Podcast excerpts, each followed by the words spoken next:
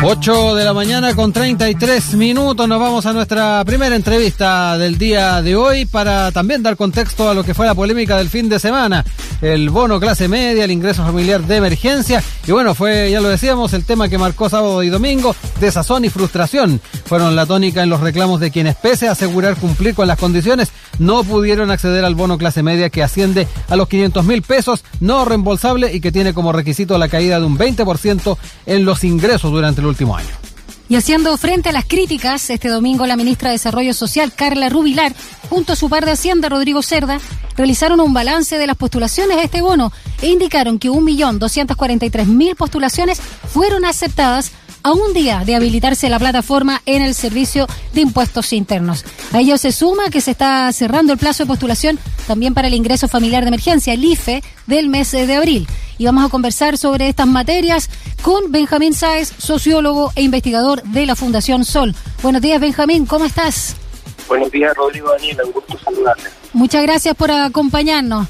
A ver, todo lo que ocurrió este fin de semana con las postulaciones confirmó la aparente escasa cobertura de este bono eh, y también no solo el tema de las críticas de los que no quedaron, sino también la necesidad de todos los que postularon. Estamos hablando de 1.243.000 personas, ¿no? Eh, la crisis, ¿no? Que nos está afectando. Absolutamente. Lo primero hay que señalar que esa estimación de 1.200.000 personas ya se queda un poco bajo de la estimación inicial del gobierno que era de aproximadamente un millón, casi setecientas mil personas que iban a acceder a este bono de clase media, al menos eso en el informe presupuestario del gobierno, por lo tanto ya hay en ese sentido una, una baja. Y algo que es muy relevante considerar que este millón doscientas mil personas equivale aproximadamente a un 6% de la población.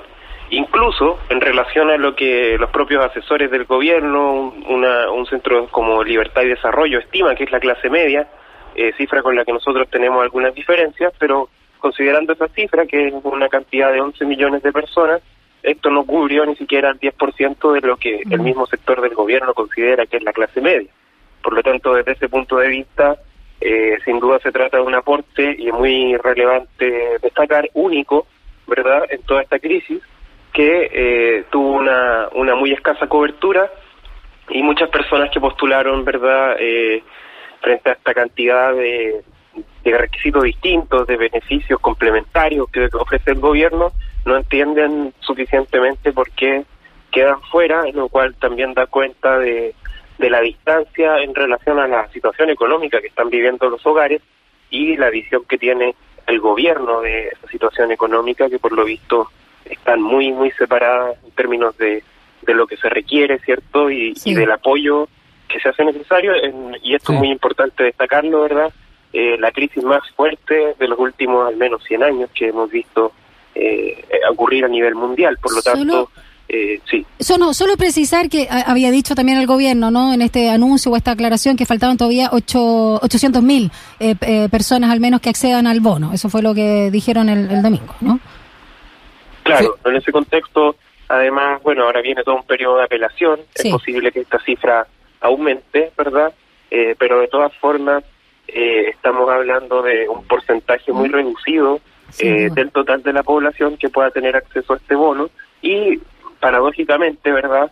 este bono además para las personas que quedan fuera, ¿verdad? Que tienen ingresos inferiores cerca de 300 mil pesos, menor, menor a eso, ¿cierto? A los 298 mil, son personas que están recibiendo aportes menores a lo que significa este aporte, al menos como vez única. ¿verdad? Benjamín, Entonces eso también es importante. Sinceremos cifras. Eh, dentro de lo que ustedes consideran que son eh, las personas eh, clase media y que deberían ingresar en este tipo de beneficios, ¿de cuántas personas estamos hablando? Porque tú no hablabas de porcentajes de lo que se está entregando actualmente. Dentro de las cifras que manejan ustedes como Fundación Sol, ¿cuántos debiesen estar dentro de este, de este grupo de personas? Bueno, nosotros hoy día, a partir de la situación que se observa en la pandemia y e, e información que el propio Estado, ¿verdad?, publica, por ejemplo, a partir de la encuesta IFE COVID, ¿verdad?, donde se, señala que al menos un 40% de los hogares no están pudiendo tener ingresos suficientes para sustentar su, su vida cotidiana, ¿verdad?, donde prácticamente hoy día el, el 80% de los hogares vive con un presupuesto que es inferior eh, al millón cuatrocientos mil pesos, lo que también desde el punto de vista de un hogar es insuficiente y muchos de ellos también eh, han caído en una situación de, entre comillas, ¿verdad?, de vulnerabilidad, como dicen mm. las propias eh, encuestas, ¿verdad?, en este caso del Fondo Monetario Internacional. Eh, y por lo tanto, considerando estos antecedentes, hoy día prácticamente hay una, la, casi la totalidad de los hogares se encuentra en una situación de riesgo económico, ¿verdad?, de incertidumbre, eh, y ese elemento es muy importante para considerar una política pública que, eh, por ejemplo, eh, se equivoque por arriba en lugar de equivocarse por abajo, es decir, que por último personas que probablemente no lo requieran reciban un estímulo en este contexto, es mucho menor daño, ¿verdad?, que personas que sí lo requieren queden fuera por los, los, digamos, por la situación de su hogar. En ese contexto, hoy día ¿verdad? Vemos que un 40% además de los hogares no está pudiendo y tiene obligaciones de pago de deudas pasadas. Es decir, este contexto además se observa, eh, si uno mira pre, incluso pre eh, la revuelta del 18 de octubre, mm. los hogares ya venían con una carga económica muy fuerte. Incluso los ingresos medios eh, a nivel general venían cayendo en los últimos dos años. Y en ese contexto, sin duda que es muy relevante poder generar una ayuda universal que pueda llegar eh, a la mayor cantidad de hogares posible, eh, como por ejemplo una renta básica de emergencia, que es una medida que puede efectivamente, que hoy día incluso sectores del propio gobierno, del oficialismo, eh, lo mencionan como una de las alternativas, porque justamente vemos que una franja muy amplia de los hogares están teniendo problemas y que en realidad finalmente esto que se llamaba clase media terminó siendo una, mm. una gran franja de clase trabajadora, de hogares eh, que viven distintas precariedades en su contexto. Nos acompaña Benjamín Sáez, sociólogo e investigador de la Fundación Sol. Estamos hablando sobre el acceso o eh, el no acceso al bono de clase media y también al IFE. A ver, mucha gente, Benjamín, se quejaba y apareció mucho en las redes sociales por no calificar en este bono de clase media porque están sin trabajo. Y otros eh, que se les suspende el IFE. Preguntarte ahí si es un mal diseño también, porque ustedes advirtieron que los montos de los cuatro primeros IFE fueron insuficientes y de baja cobertura. No superaron el 54% de la línea de la pobreza para un hogar de tres personas y el máximo de cobertura fue de 39% de la población. Hablemos de, de, ambos, ¿no? De estas dos ayudas, tanto bono clase media como el IFE.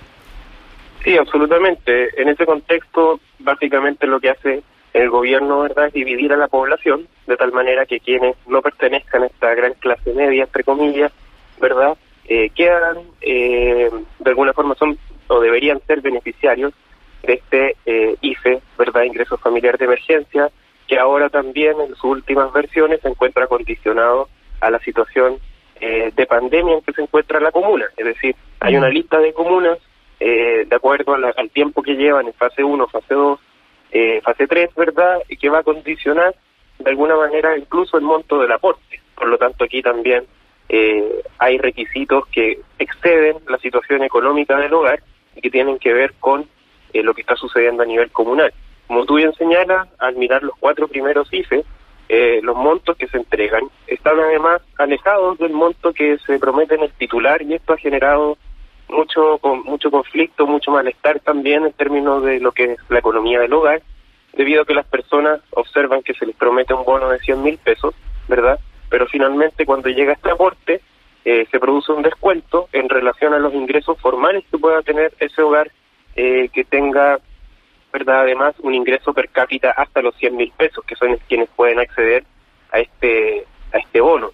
Y por lo tanto, por ejemplo, una persona que reciba una pensión básica, ¿verdad?, por parte del Estado, eh, supongamos que vive en un hogar de tres personas que le llegarían 300 mil pesos, se le descuenta el monto de la pensión básica que está recibiendo. Por lo tanto, finalmente los aportes que reciben los hogares al final de, de este proceso son mucho más bajos de ese, ese monto que aparece en el titular. Si vemos, por ejemplo, los cuatro primeros IFE, el que más pagó, que fue el tercero, perdón, el segundo, eh, entregó a cada hogar un monto promedio por hogar de 197 mil pesos. Y por persona esto equivale a 70 mil pesos per cápita. El que entregó más en términos per cápita fue el tercer IFE y esto alcanzó un monto de 74 mil 622. Eh, y lo que tú comentas, Daniel, es muy importante. Estos aportes no permiten cubrir eh, el estándar mínimo que establece el Estado, que es la línea de la pobreza, eh, y que es un estándar muy mínimo, ¿verdad?, que permite a las personas apenas satisfacer sus necesidades más básicas, y que hoy día para un hogar de tres personas tiene un valor cercano a los 370 mil pesos. Mm. Eh, estamos hablando de que no se alcanzó ni siquiera la mitad de este monto, y si vemos los últimos tres IFE, que también existe esta información, ¿verdad?, podemos ver que el, la situación es aún, aún peor. Mm. Eh, el IFE, digamos, eh, de febrero, por ejemplo, entregó un monto de 131 mil pesos en promedio por hogar, eh, y el IFE y bono COVID de marzo, es decir, recién, entregó un promedio de 143 mil pesos por hogar, es decir, una cifra que a todas luces es insuficiente, sobre todo considerando que los bienes más básicos han venido encareciendo su costo. Por lo tanto, para los hogares de menores ingresos eh, es una situación bastante compleja, incluso con estos aportes del Estado. Eh, Benjamín, dentro de la bitácora de la Fundación Sol, lo que han podido ustedes también ir eh, discutiendo a la hora de presentar eh, diferentes escenarios a la opinión pública y particularmente tratando también de sensibilizar un poco al Ejecutivo. en esa bitácora, ¿qué rol cumplen, creen ustedes, el tercer 10%, la discusión sobre el, impuesto a los super ricos, las transferencias directas que siempre están sobre la mesa cuando hablamos de estas ayudas a sectores que no califican, por ejemplo, en los distintos instrumentos de clasificación económica de nuestro país y el tema de fondo. Tenemos una reforma previsional que ya se está discutiendo también en el Parlamento. Esos elementos, ¿cómo también los están barajando eh, en el tiempo y cuán eh, pertinentes son el poder incorporarlos en el corto plazo? Bueno, absolutamente. Es, es importante considerar que estos, estos retiros, ¿verdad?, generaron un tremendo impacto en lo que, lo que ha sido la economía en esta crisis y hasta el día de hoy eh, se mantienen sus efectos. en ese contexto, eh, las transferencias directas, considerando los bonos IFE, ¿verdad? Bonos COVID, bonos clase media, las cajas de alimentos, eh, los bonos de los transportistas, ¿verdad? Eh, todo esto, este conjunto de, transferencias, en su conjunto, no superan los 6.170 eh, millones de dólares, ¿verdad? Eh, es una cifra bastante grande, ¿verdad? Pero si consideramos que los retiros eh, generaron o tuvieron un monto superior a los 30 mil millones de dólares. Eh, la verdad es que no hay comparación en términos de lo que se ha gastado en ayuda directa por parte del Estado y lo que las personas han movilizado en términos de sus recursos. Por lo tanto, ese es un primer elemento muy relevante eh, y además, justamente lo que conversábamos, la incondicionalidad, entre comillas, porque de alguna manera está el tema de poder tener un fondo, hay personas que se han quedado sin fondo, ahora la, la mayor cantidad de estas personas son personas jóvenes eh, que tienen menos de 30, 35 años, ¿verdad? Y por lo tanto eh, no son no, no, hay una relación directa entre pobreza y, y no que no existan los fondos. Eh, hay una relación también en términos etarios de cuánto tiempo se ha ahorrado en los fondos, ¿verdad? Ese es un elemento importante.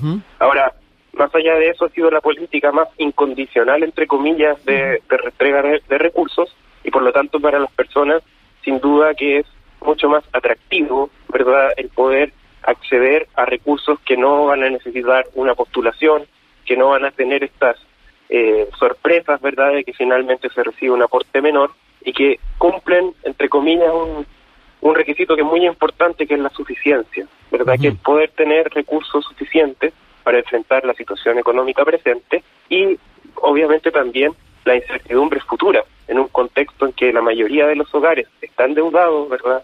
Eh, y está el monto de deuda, ¿verdad?, equivale a prácticamente eh, un 70% de sus ingresos aproximadamente anuales, eh, y una gran carga financiera, ¿verdad? Por lo tanto, muchos hogares también, si no han gastado estos recursos, los tienen como una eh, un recurso de emergencia, ¿verdad?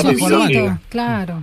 Absolutamente, debido a que los hogares no, no han tenido capacidad de ahorro eh, si miramos estos últimos 30 años. Entonces, en ese contexto, sin duda que adquiere una notoriedad mayor. Ahora, lo problemático, ¿verdad?, es que un sistema de pensiones no está diseñado eh, y este sistema de pensiones tampoco está diseñado, lamentablemente, para pagar buenas pensiones. Por lo tanto, eh, al mismo tiempo las personas también desestiman el impacto que pueda tener en su pensión debido a que saben que al final de su vida laboral probablemente van a tener una pensión insuficiente, por lo tanto, entre tener una pensión eh, bastante baja, ¿verdad? De 200 mil pesos o menos, y tener una pensión 20, 30 mil pesos menor a eso, el impacto, ¿verdad?, se evalúa como mucho menor a no contar con los recursos hoy. Y por lo tanto eso hace que sea una política tan eh, urgente, tan atractiva, ¿verdad?, para los distintos hogares. Sin embargo, eh, de alguna forma es una política que, eh, por un lado, le permite al sistema político, ¿verdad?, saltarse el problema de discutir una solución de fondo, como es una renta básica de emergencia, ¿verdad?, que pueda efectivamente cubrir estas necesidades, pero no con costo a los hogares, sino que lo que se elude, ¿verdad?, que es un, un, sistema tributario distinto, ¿verdad?, recurrir a los ahorros que tiene el Estado en sus fondos soberanos, que están justamente ahorrados para este tipo de casos, y un mayor endeudamiento por parte del Estado, que son los recursos que la mayoría de los estados analiza. Y si vemos a nivel mundial, hay solo dos países en los que se están gastando los fondos de pensiones, y son justamente dos países que tienen cuentas individuales, como son Perú y Chile. En otros países de sistema similar como Australia, esto se permite en casos muy específicos y se ha hecho muy poco uso. Sin embargo, vemos que en Perú y en Chile las personas están viviendo hoy día esta crisis con los ahorros de su vejez. Por lo tanto, es una, una solución que no es la mejor, ¿verdad? Pero que desde el punto de vista de los hogares se hace muy necesaria, eh, dada la situación en la que se está y que el sistema político no se abre a discutir esta posibilidad de transferencia directa. Ahora, lo, importante también es que esto eh, de alguna forma se da en un contexto, eh, como tú bien señalas, Rodrigo, de, debate de una reforma previsional y debiese eh, de alguna manera abordarse también ese tema de fondo que se está quedando, ¿verdad? Ya llevamos prácticamente dos años de discusión de esta reforma y se va quedando estancada justamente por que hay sectores que siguen entregándole más recursos a las cuentas individuales, quieren aumentar en un 30% esos aportes y eh, prácticamente eh, un sistema muy pequeño, ¿verdad? Eh, un mini sistema mixto con un pequeño componente de solidaridad, pero que no entrega beneficios definidos, sino que ayuda de alguna forma a darle oxígeno a este sistema de cuentas individuales. Por lo tanto, también desde ese punto de vista es una discusión que está eh, muy atrasada en términos de lo que se necesita hoy día eh, de cara al futuro. Queda mucho pendiente al respecto y por eso agradecemos como siempre los análisis que nos hacen ustedes a través de la Fundación Sol. Hoy Benjamín Sáez, investigador justamente de, de, esta fundación, que siempre tiene muy buenos análisis en términos sociológicos, económicos, lo que está pasando además con esta crisis sanitaria. Un abrazo grande Benjamín, cuídate mucho. Saludos, muchas gracias. Chao Benjamín.